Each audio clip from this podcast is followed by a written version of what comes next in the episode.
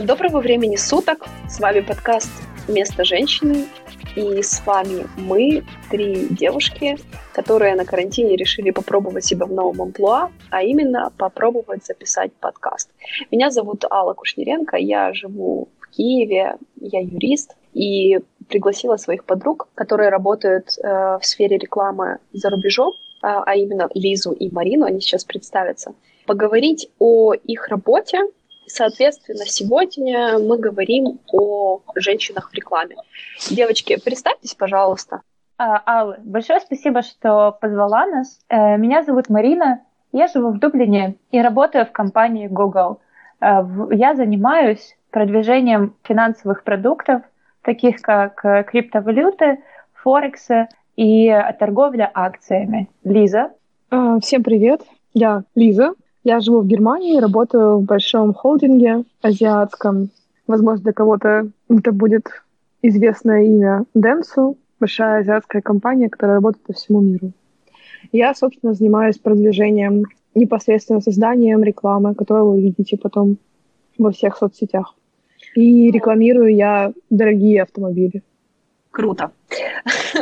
Вот, видите, я не в рекламе, но зато я смогу вас сегодня клево проинтервьюировать и задавать вам интересные вопросы, потому что мне кажется, что ваша работа очень разнообразная, интересная, и первое, о чем мы хотели бы поговорить и, и рассказать нашим слушателям, это о том, а, какие трудности и яркие воспоминания при поиске работы, а, когда вы сабмитили документы за рубеж, когда вы изучали разные возможности.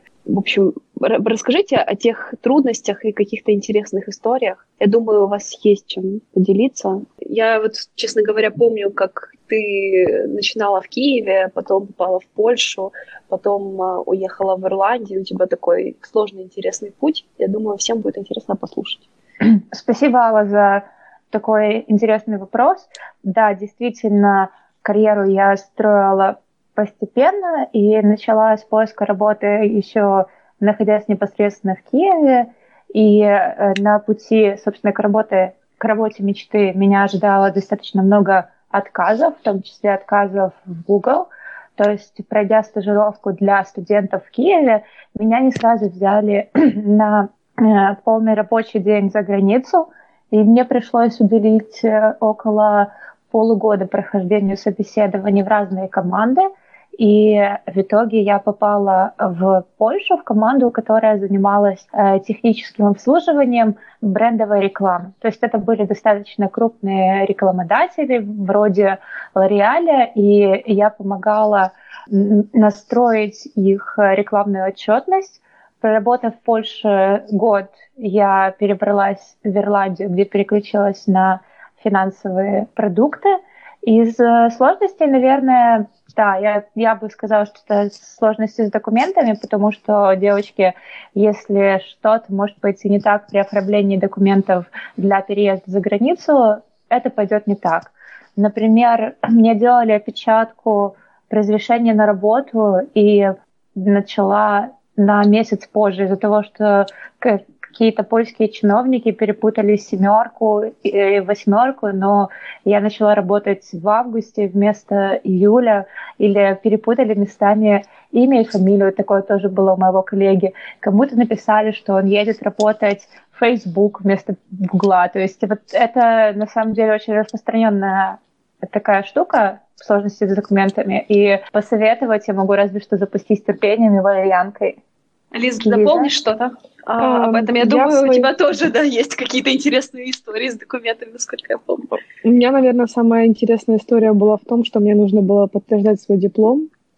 То есть э, при переезде в Германию, то, э, когда ты уезжаешь в Германию, жить и работать как высококвалифицированный специалист – тебе нужен диплом по специальности. И у них есть большая система, база всех университетов э, во всех странах мира. Мой университет там был, но не было моей специальности, непосредственно вот реклама и пиар. Мне нужно было переводить свой диплом на немецкий, все там додатки к диплому и отправлять в Германию через DHL, ждать подтверждения, платить за это деньги. И это заняло мне дополнительно два месяца.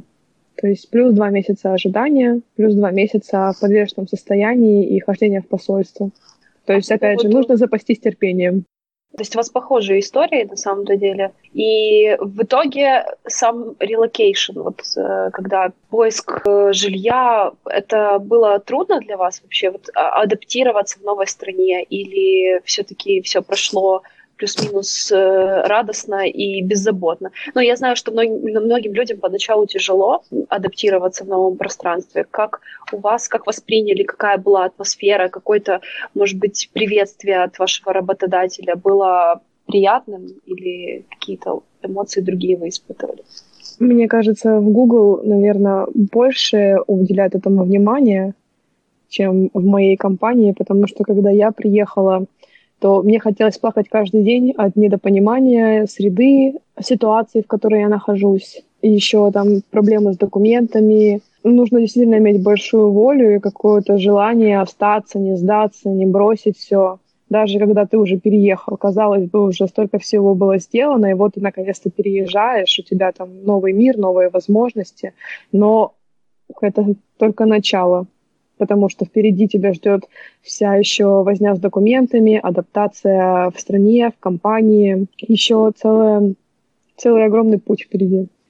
А, хотела вас спросить по поводу ваших конкурентных преимуществ. Ну вот, то есть вы девушки, студентки киевских вузов, принимаете решение уезжать за рубеж. Чем, грубо говоря, вы их взяли? Какие у вас были конкурентные преимущества – перед, допустим, жителями ваших стран, э, в которых вы сейчас э, э, живете? Какие ваши скиллы позволили вам успешно переехать и работать в хороших компаниях?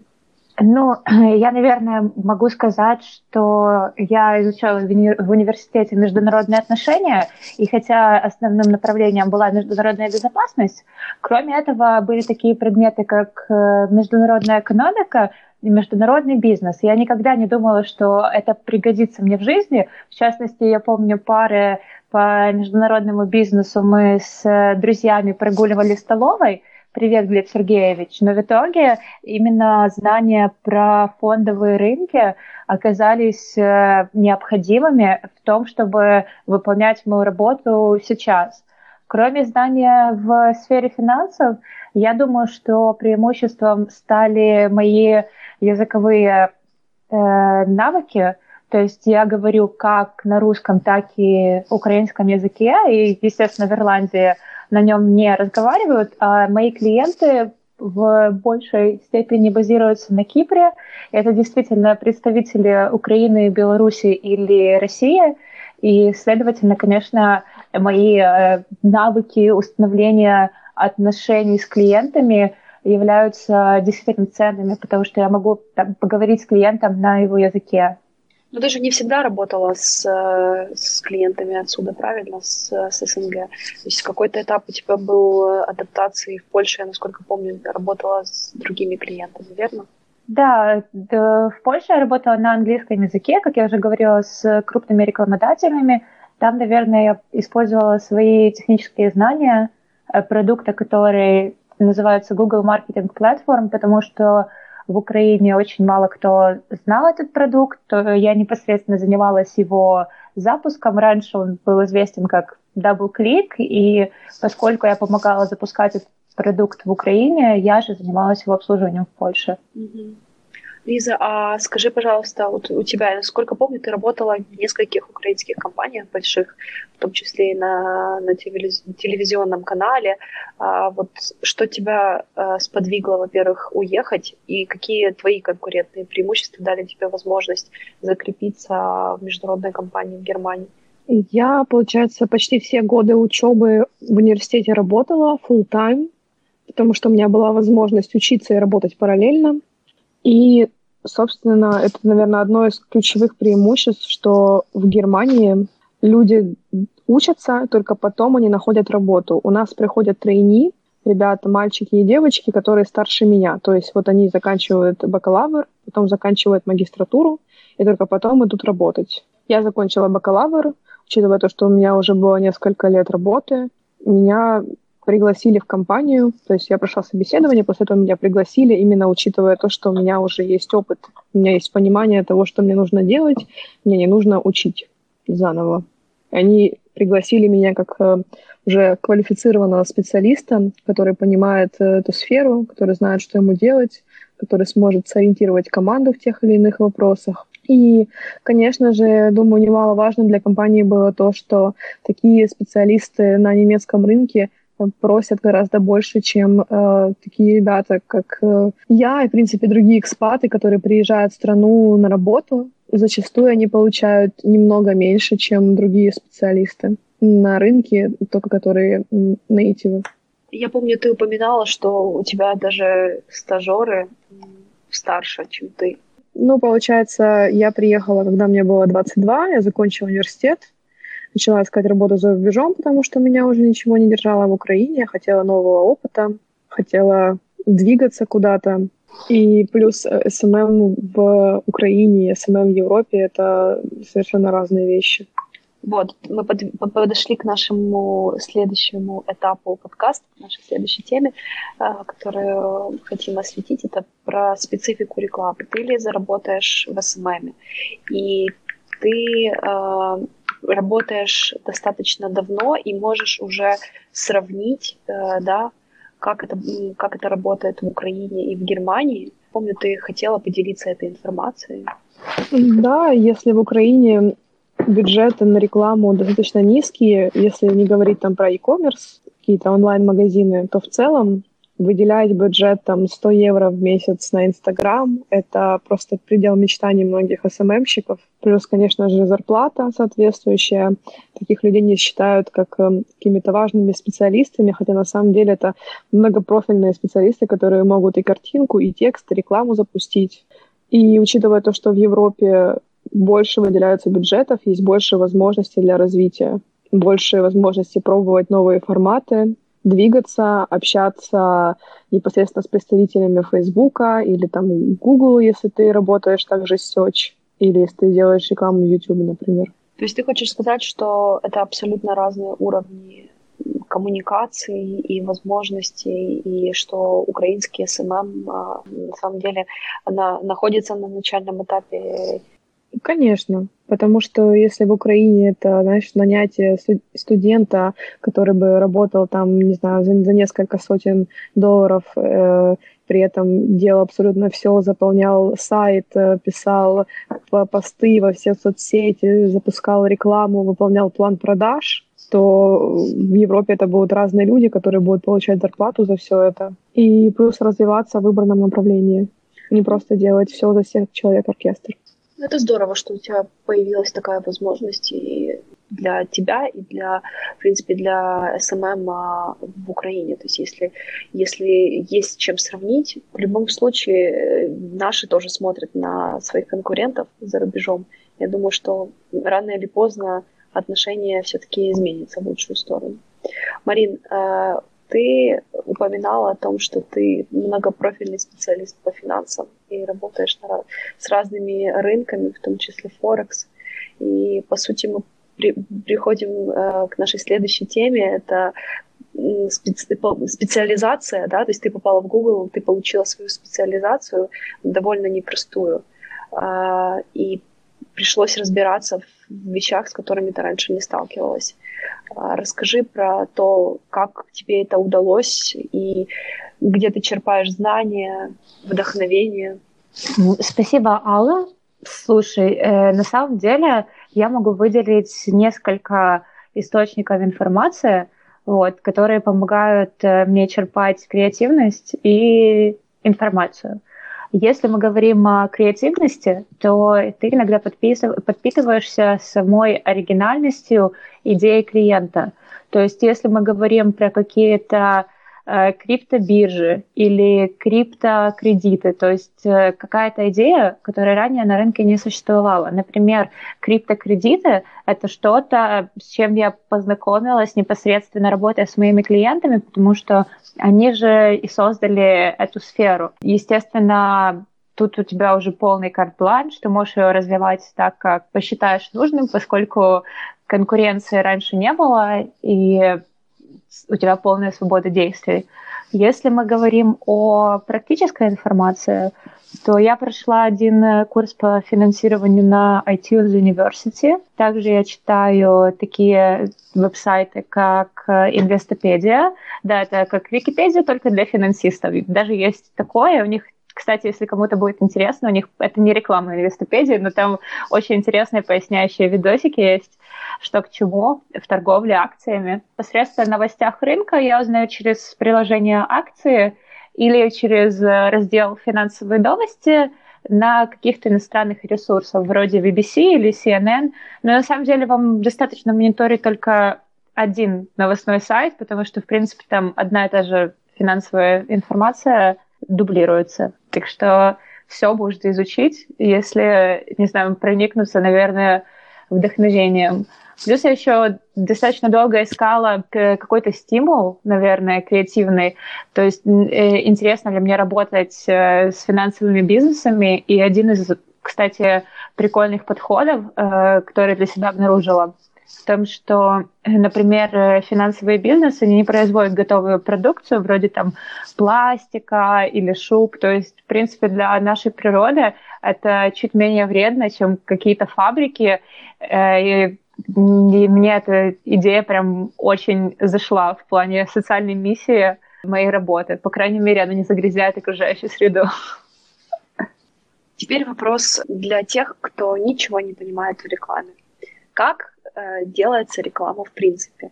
Я знаю, что вы работаете в разных, в разных, то есть Лиза работает с соцсетями. Это все, что я как бы знаю как э, обыватель ты работаешь э, с Google Ads. Это программа, да, которая дает возможность поднимать э, какого-либо клиента или контрагента в поисковых запросах.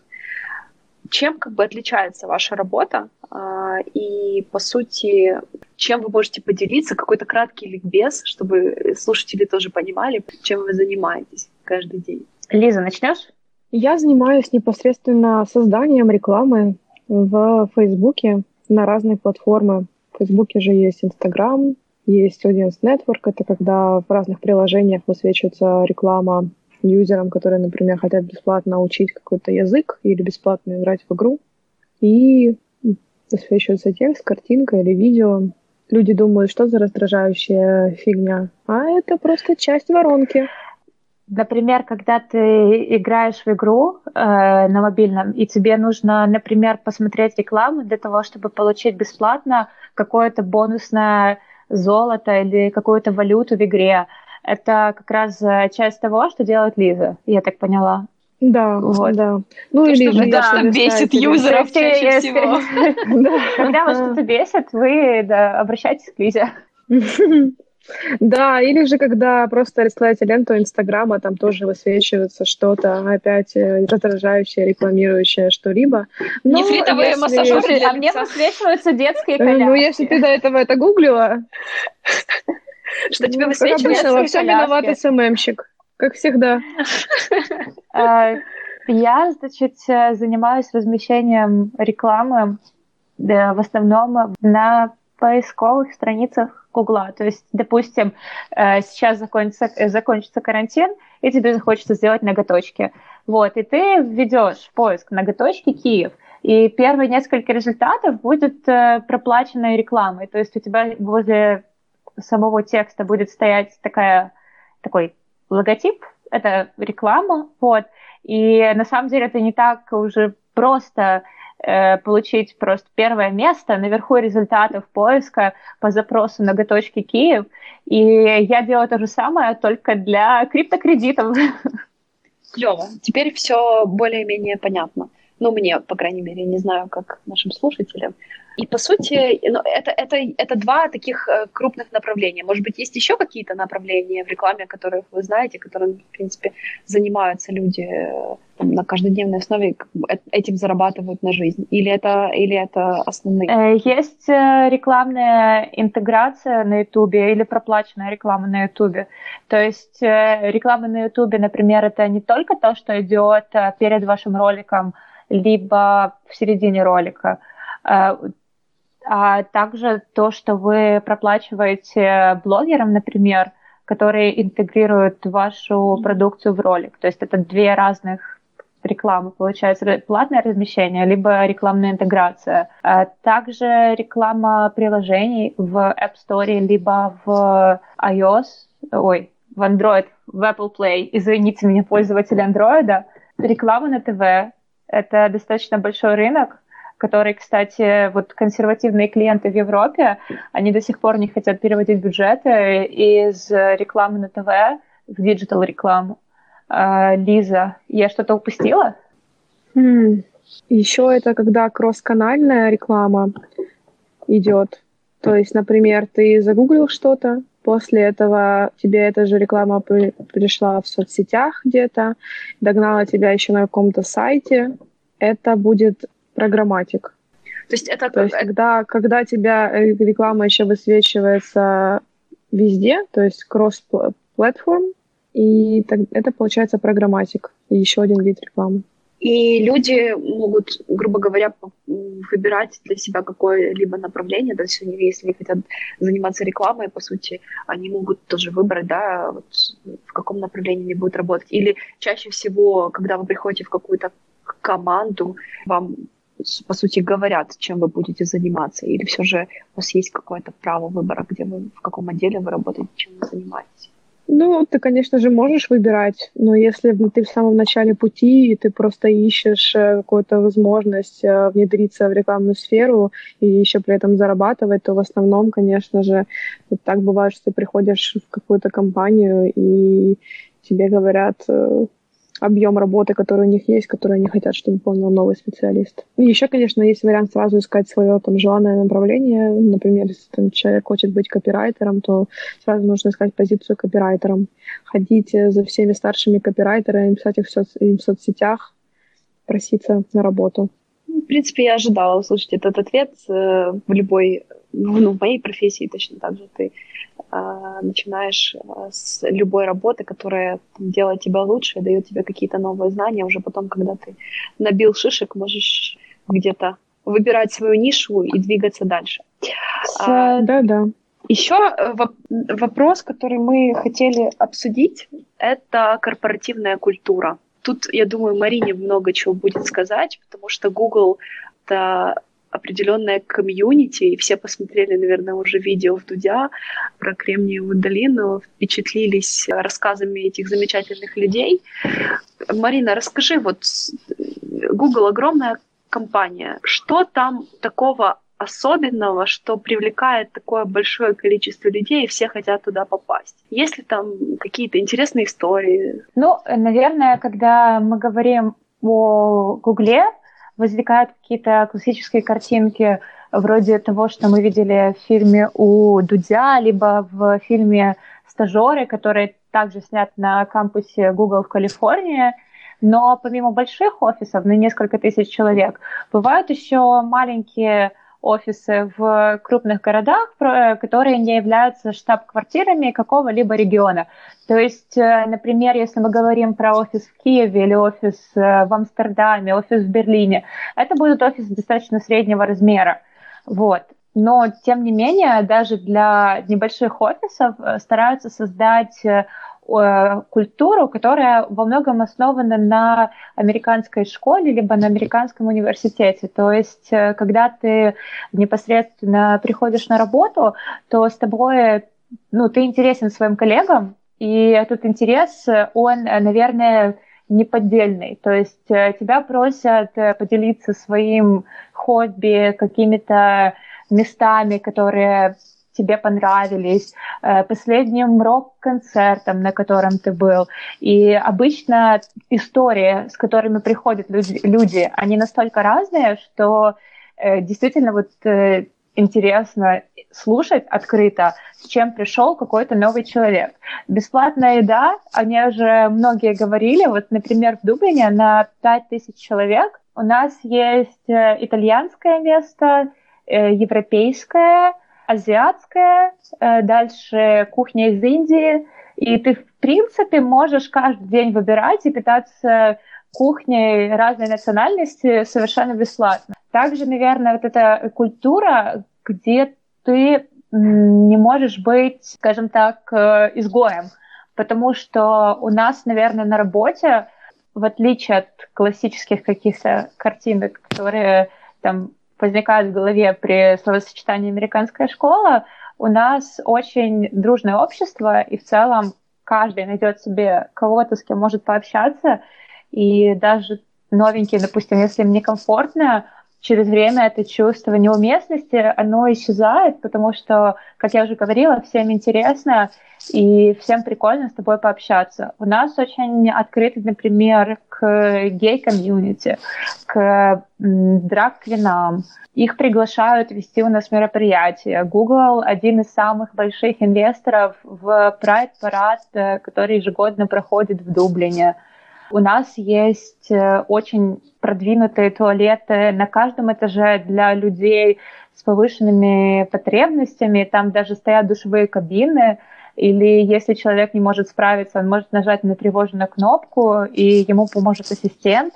То есть э, какие-то вещи, о которых ты даже не мог подумать, что такие проблемы, в принципе, может возникнуть, могут возникнуть, они уже решены за тебя. То есть вплоть до того, что у нас в основном здании если ты не видишь, что лифт говорит тебе, на каком ты этаже находишься, вдруг э, у тебя проблемы со зрением, и ты не можешь понять, на каком ты этаже.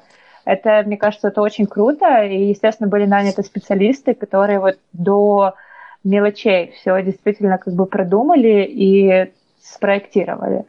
Это супер круто, и вспоминается сразу вот один из участников а, фильма «Вдуть», который сказал, что здесь Э, все создано для того, чтобы люди творили и не отвлекались на другие какие-то повседневные вещи, которые можно делегировать или как-то решить, да, то есть а, пространство для творчества максимально. Ой, а, кстати, это Андрей Дороничев, и он, кстати, его популярность взлетела не только за пределами нашей компании, но также и в пределах нашей компании, потому что его вот известность в русскоязычном комьюнити, она просто резко там стала стопроцентной. То есть он до этого был очень известный, скажем так, в узких кругах, но на этой неделе организовали э, Q&A, question and answer сессию, э, с Андреем, который подключился из Калифорнии, то есть в течение недели можно было оставлять вопросы какие-то Андрею, как он попал в этот фильм, как он э, занимался своей карьерой в Гугле, почему он сейчас занимается развитием э, Google приставки Stadia. И на самом деле вот эта внутренняя встреча даже вызвала аншлаг. То есть он теперь даже среди своих знаменитостей очень прикольный чувак, он подключился по видео, он что-то кушал, у него был завтрак, у нас уже заканчивался рабочий день, все поговорили, была очень классная девочка-модератор из Англии, то есть ей в голову пришла эта идея, она обратилась к Андрею, можно ли задать тебе пару вопросов, он согласился, несмотря на то, что этого человека намного больше лет опыта и наверняка очень занято расписание, он ответил на наши вопросы и дал там наставления карьерные. Это очень прикольно, наверное, то, что ты в Гугле можешь э, просто протянуть руку к старшему какому-то начальству, и тебе всегда ответят или подскажут. И это здесь не стыдно попросить помощи о наставничестве. Теперь э, вопрос к вам. Вы можете что-то посоветовать молодым специалистам, которые так же, как и вы, э, хотят развиваться в рекламе. Вы строите карьеру в суперкрутых компаниях. Какие наставления молодым талантам можете дать?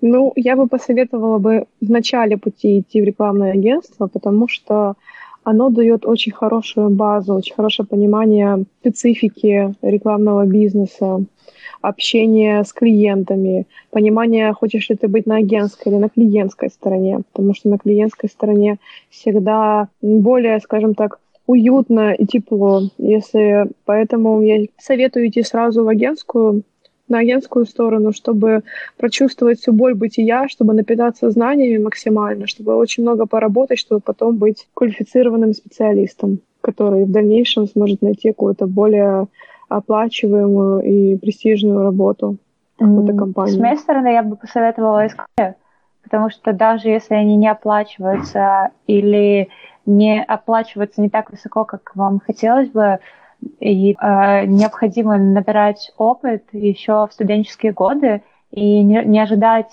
пока ты доучишься для того, чтобы начать свою карьеру. И, наверное, стажировки это было самое полезное, что случалось со мной на магистратуре, например. А вот стажировки в Google это вообще э, сложный, э, сложный конкурс? Как а, то я стажировалась не только в Google, я стажировалась еще в Nestle, например. Здесь, наверное, важно определиться с тем, чтобы подаваться в какие-то большие компании э, и стремиться получить опыт стажировки именно в больших компаниях. В Киеве, кстати, достаточно много возможностей в такой сфере. В Google попасть, ну, на самом деле, недостаточно долго отбирают стажеров. У меня это заняло около полугода. Интервью были а, разбросаны, скажем так, в разные месяцы. И я вот пообщалась с коллегами здесь, кто раньше был стажером. У многих тоже было так. То есть э, нужно податься до 1 декабря, затем с тобой связываются где-то весной, ты приходишь в собеседование и приступаешь к стажировке летом. То есть к углом важно терпение. В обычных компаниях э, я могла приступить к работе через месяц после собеседования. Стажировки — это необходимая часть э, начала карьеры. Могу разве что добавить то, что важно заниматься чем-то помимо учебы, когда ты только в университете. Важно внедряться в сферу, ходить на какие-то мероприятия, идти на стажировки, как Марина уже сказала, или же идти на частичную или полную занятость э, на работу не ждать, что кто-то заберет тебя после университета, потому что у тебя есть диплом. Сейчас мои родители вот в шоке. Вот они это слышат и не могут поверить. Да, что-то может быть важнее диплома. Да. Круто, что у вас так все получилось, и спасибо вам за это интервью. Я думаю, что мы продолжим с выпусками э, нашего подкаста на другие темы э, в ближайшее будущее. А, спасибо и, и я надеюсь, до скорых встреч. Я думаю, всем приятно было пообщаться. Спасибо, Алла, еще раз. Спасибо, Лиза. Спасибо, девочки.